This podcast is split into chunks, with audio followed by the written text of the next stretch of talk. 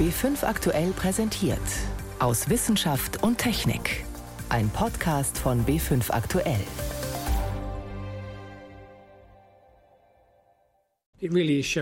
Das Medikament zeigt tatsächlich einen ziemlich signifikanten Effekt.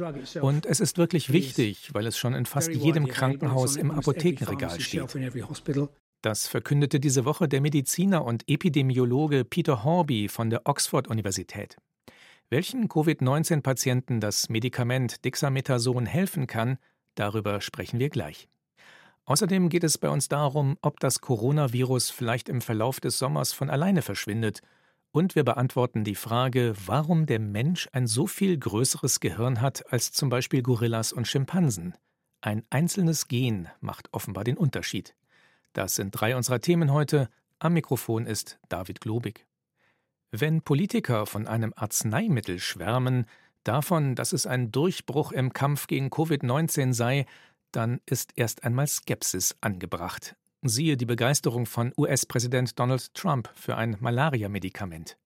Doch diese Woche sprach selbst die Weltgesundheitsorganisation von einem Durchbruch, und zwar bezogen auf Dexamethason. Das Medikament ist schon seit vielen Jahren auf dem Markt und offenbar wirkt es auch bei schweren Verläufen der neuen Corona-Krankheit. Das legen jetzt zumindest die Ergebnisse einer britischen Studie nahe. Meine Kollegin Ann Kleinknecht hat sich diese Studie näher angeschaut. Von ihr wollte ich erst einmal wissen, was ist denn das für ein Medikament? Ja, eigentlich ist das Medikament schon sehr bekannt. Es ist ein Steroid, ein Entzündungshemmer, ein Cortisonpräparat, das schon seit den 1960er Jahren auf dem Markt ist und erfolgreich auf dem Markt ist, weil es nämlich gegen entzündliche Krankheiten eingesetzt wird. Also zum Beispiel gegen Gelenksentzündungen, gegen Hautentzündungen und sogar auch gegen verschiedene Krebsarten. Die gute Nachricht ist, es ist weltweit verfügbar. Von Deutschland bis Indien ist das in ganz vielen Krankenhäusern schon da und es ist relativ kostengünstig. Und wie wirkt das jetzt bei Corona-Patienten? Also Covid-19 ist ja ein bisschen was anderes als eine Gelenksentzündung. Mhm.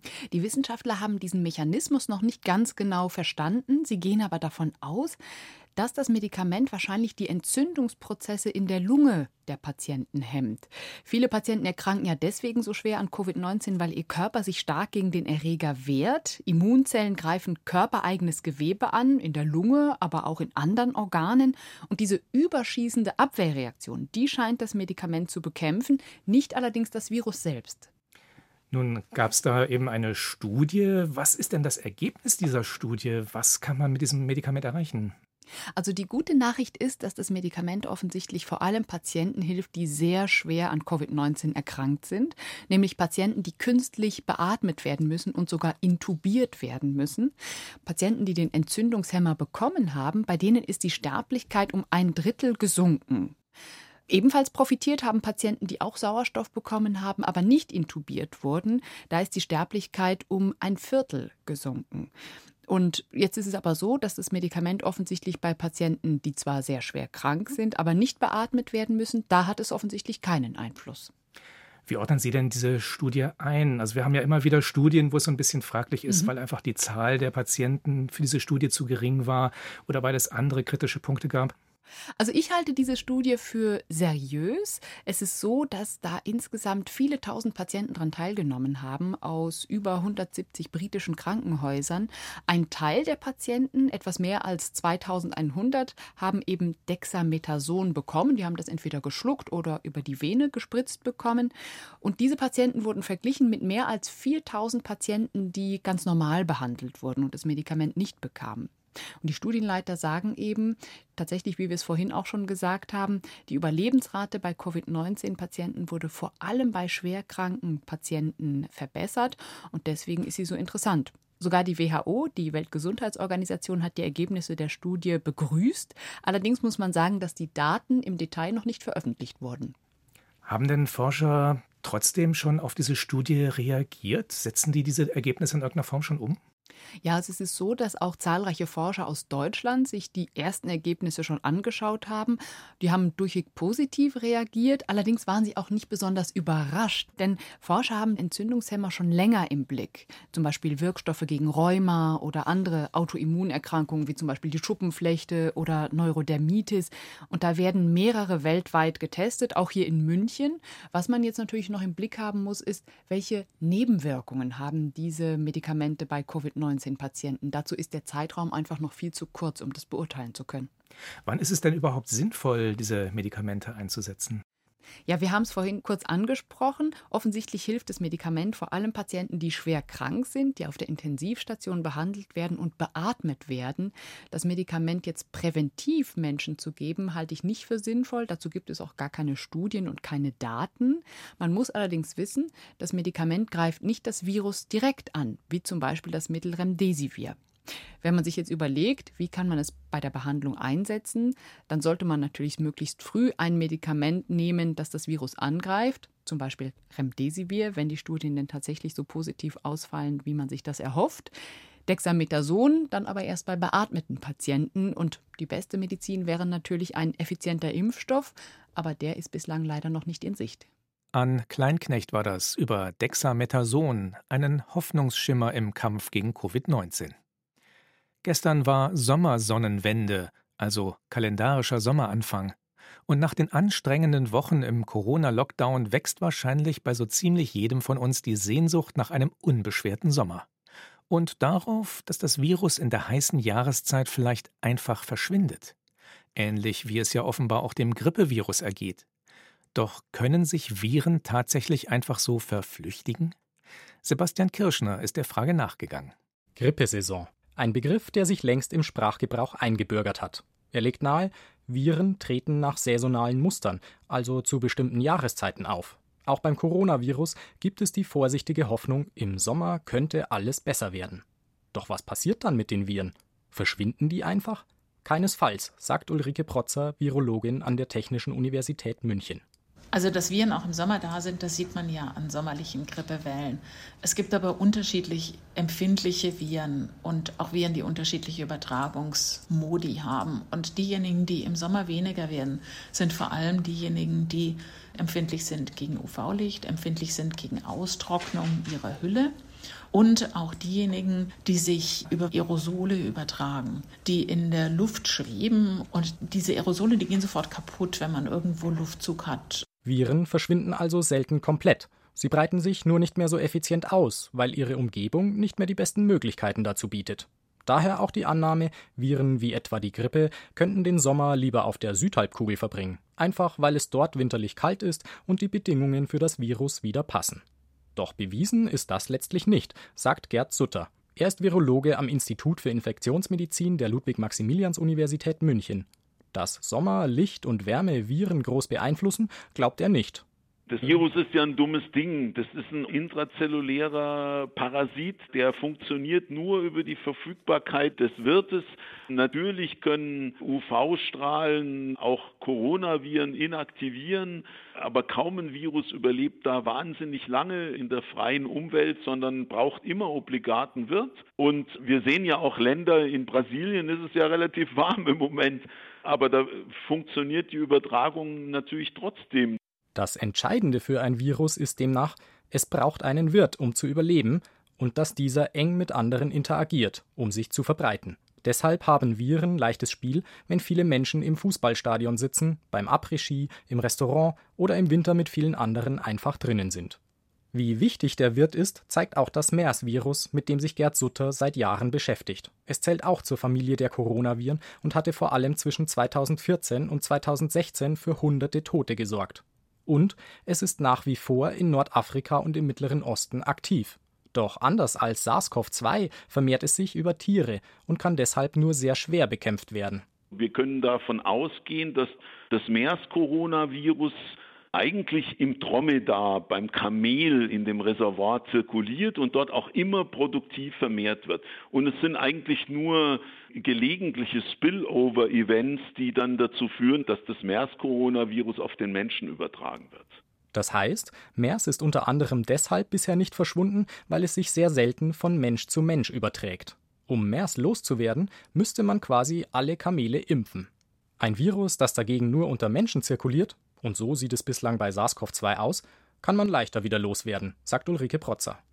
Das haben wir gelernt durch das Beispiel der Pockenviren. Und wo uns das ja auch schon so gut wie gelungen ist, sind die Polioviren. Und wo es uns hoffentlich mal gelingt, sind die Masernviren. Alle diese Viren haben keine tierischen Reservoirs. Das heißt, wenn man da einen guten Impfstoff hat und die Menschen sind alle immun, dann kriegt man das weg. Doch solange kein Impfstoff existiert, ist es wichtig, dass die Umweltbedingungen uns entgegenkommen.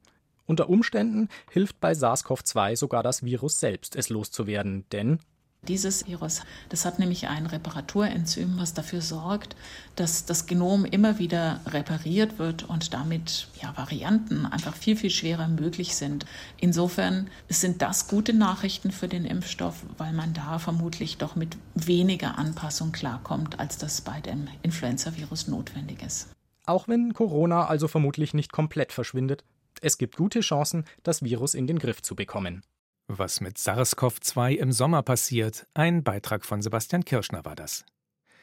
Wenn schon in Industrienationen wie Italien oder den USA die Beatmungsgeräte während der Corona-Pandemie knapp werden, wie dramatisch könnte sich die Lage dann erst in afrikanischen Ländern entwickeln? Diese Frage haben sich auch Studierende der kenianischen Kenyatta-Universität gestellt und kurzerhand ein eigenes Beatmungsgerät entwickelt. Bettina Rühl hat das Team besucht. Ein weißer Dummy liegt auf dem Tisch, verbunden mit einem Beatmungsgerät. Eine Gruppe von Studierenden diskutiert, wie gut das Gerät funktioniert. Fidel Makatia Umusilibwa ist ziemlich zufrieden. Wir machen ständig weitere Tests, aber im Grunde sind wir fertig. Der 23-jährige Fidel ist angehender Elektroingenieur. Er studiert im letzten Semester an der staatlichen Kenyatta-Universität in Nairobi.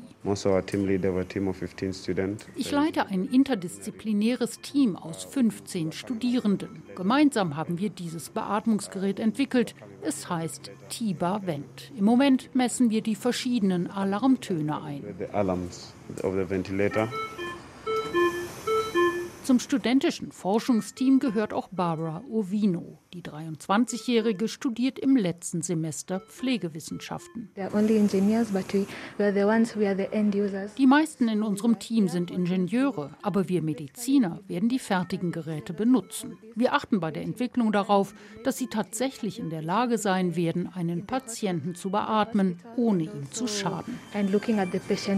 Die Idee, an der Kenyatta-Universität ein Beatmungsgerät zu entwickeln, hatte Fidel. In February, ja, das war im Februar. Zu der Zeit gab es in Europa und vor allem in Italien sehr viele Covid-19-Patienten. Wir hörten in den Medien, dass es dort nicht genug Beatmungsgeräte gab und dass in Italien deshalb so viele Patienten starben. Uh, in Kenia war damals noch keine Corona-Infektion bekannt, aber allen war klar, es war nur eine Frage der Zeit, wann auch hier die erste Infektion auftreten würde. Wir wussten, dass wir im ganzen Land nur 500 Beatmungsgeräte haben bei einer Bevölkerung von 45 Millionen. Wir fürchteten eine Katastrophe.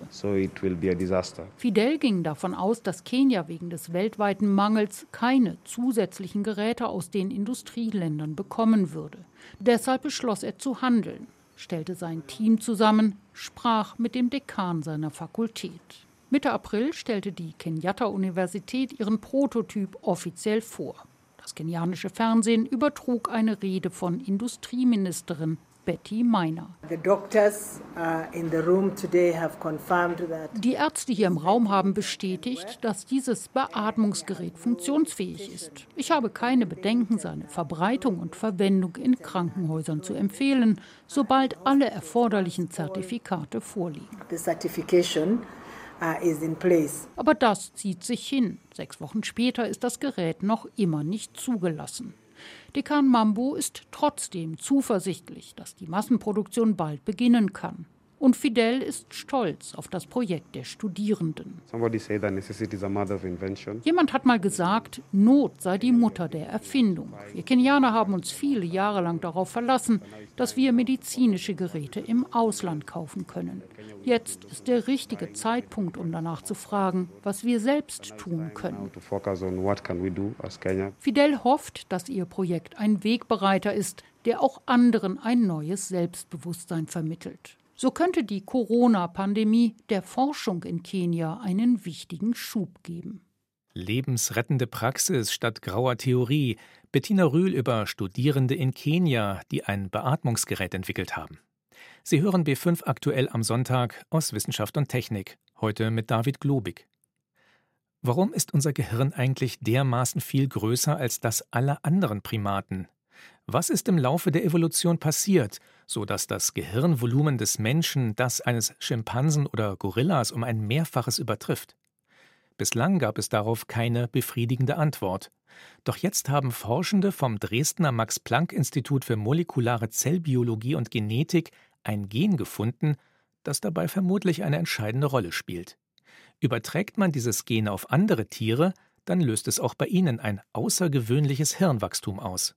Mehr dazu von Carsten Möbius. Alles begann wahrscheinlich vor etwa fünf Millionen Jahren.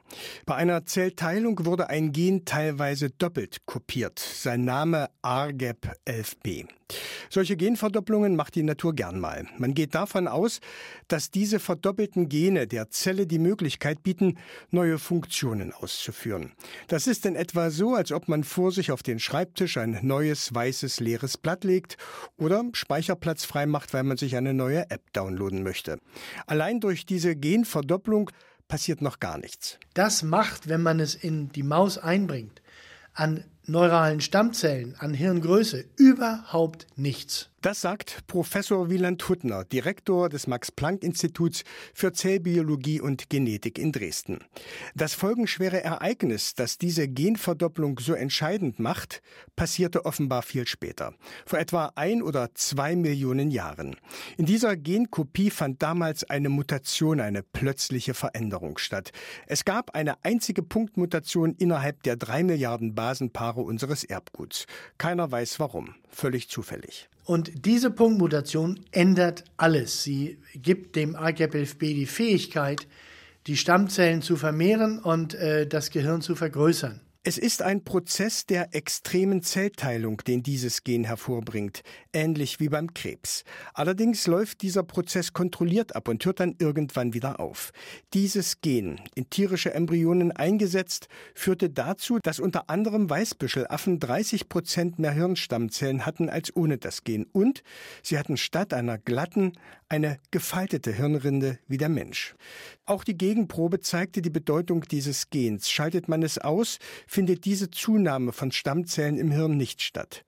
15 Gene sind im menschlichen Hirn aktiv, die wir bei keinem anderen Lebewesen kennen. Alle 15, inklusive ARGEP11b, haben die Wissenschaftler auf ihre Auswirkungen auf das Hirnwachstum überprüft. Das Ergebnis war eindeutig, beschreibt Professor Huttner. Bei keinem der anderen 14 Gene findet sich eine solch dramatische Veränderung.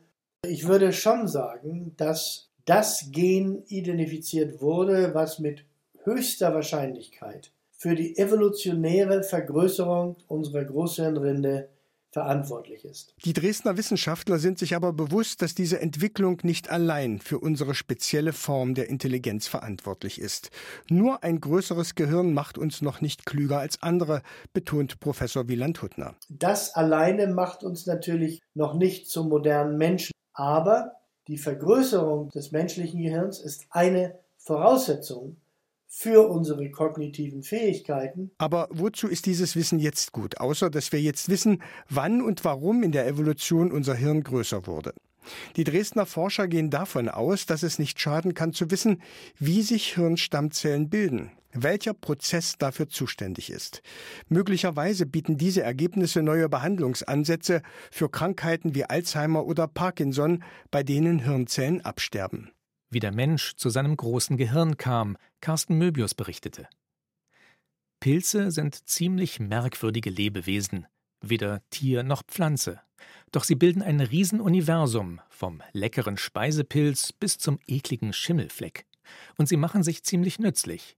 Ohne Pilze gäbe es weder Bier noch Wein und auch kein Penicillin. Fabriken nutzen sie, um zum Beispiel Waschmittelenzyme herzustellen, die Fettflecken beseitigen.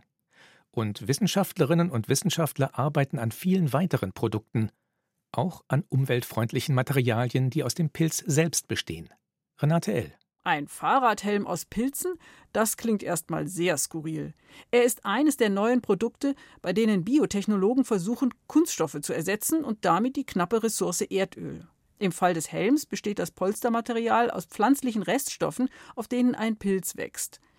Charlotte Steiniger, Biotechnologin an der TU Berlin, entwickelt solche Materialien. Reste aus der Papierindustrie, Holzspäne, sowas kann man alles benutzen und man impft das quasi an mit den Pilzzellen und die durchwachsen dann dieses holzartige Material. Und diese länglichen Zellen bilden dann ein großes Geflecht. Und dadurch wird das Ganze quasi stabilisiert als Material. Man lässt also alles mit dem Pilz durchwachsen. Und der Clou daran ist, dass man es dabei in eine Form packt, sodass das in der Form wächst, die man möchte. Anschließend wird dieses Kompositmaterial aus Holzfasern und Pilzmyzel getrocknet und sterilisiert. Erste Versuche zeigen, es ist leicht und atmungsaktiv, also angenehm zu tragen, aber es wird noch weiter getestet. Auf die gleiche Art kann man auch Ziegel oder Dämmstoffe herstellen. Ein Baumpilz, wie man ihn im Wald an Baumstämmen sieht, baut diese Materialien. In den USA arbeiten Forscher sogar an Rohstoff für Kleidung oder Schuhe aus Pilzen. Allen Materialien gemeinsam ist, sie sind besonders nachhaltig dadurch, dass mit Pilzen auf nachwachsenden Rohstoffen gearbeitet werden kann, dadurch, dass man sich viel Wasser schonen kann, wenn man zum Beispiel veganes Leder oder vegane Textilien auf Pilzbasis macht, kann man verschiedenste Produkte in unserem Alltag eventuell später durch Pilze ersetzen und dadurch könnte man einen sehr großen Schritt hin zur biobasierten Kreislaufwirtschaft machen und weg vom Erdöl. Solche Materialien aus Pilzen herzustellen, ist eine ganz neue Entwicklung.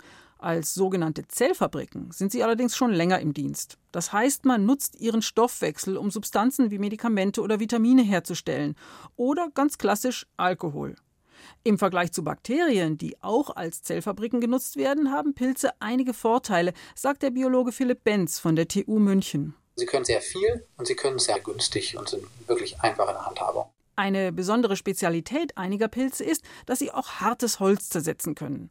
Und weil sie so vielseitig sind, lassen sich auch mit Hilfe ihres Stoffwechsels die Bausteine für ganz neue kunststoffähnliche Materialien, also Polymere, herstellen. Pilze können also sehr gut Säuren machen und gerade sogenannte Dicarboxylsäuren kann man wunderschön benutzen wie so kleine Legosteine, um daraus lange Polymere zu basteln, die also sehr schön kunststoffartige, gummiartige Charakteristika dann hinterher bekommen können. Und alles, was irgendwie polymerbasiert ist, wird im Moment traditionell erdölbasiert gemacht. Um solche Produkte herzustellen, leben die Pilze in großen Behältern, isoliert von der Umwelt. So werden störende Einflüsse von außen blockiert und umgekehrt verhindert man, dass Pilze ins Freie gelangen. Denn viele sind gentechnisch verändert, damit sie größere Mengen des gewünschten Stoffs produzieren als von Natur aus oder um ihnen neue Fähigkeiten zu verleihen. Zum Beispiel, um aus Pflanzenresten, in denen solche Zucker stecken, neuartige Biokraftstoffe herzustellen und dabei dem Tank- oder Tellerproblem, also der Konkurrenz mit dem Anbau von Lebensmitteln, aus dem Weg zu gehen. Dass Pilze einerseits so genügsam sind, dass sie andererseits ein riesiges Spektrum an Stoffwechselprodukten herstellen können und sich auch direkt zu neuen Materialien verarbeiten lassen, beflügelt die Fantasie der Biotechnologen. Pilze, die nachhaltigen Alleskönner. Das war ein Beitrag von Renate L. So viel für heute aus Wissenschaft und Technik. Am Mikrofon war David Globig.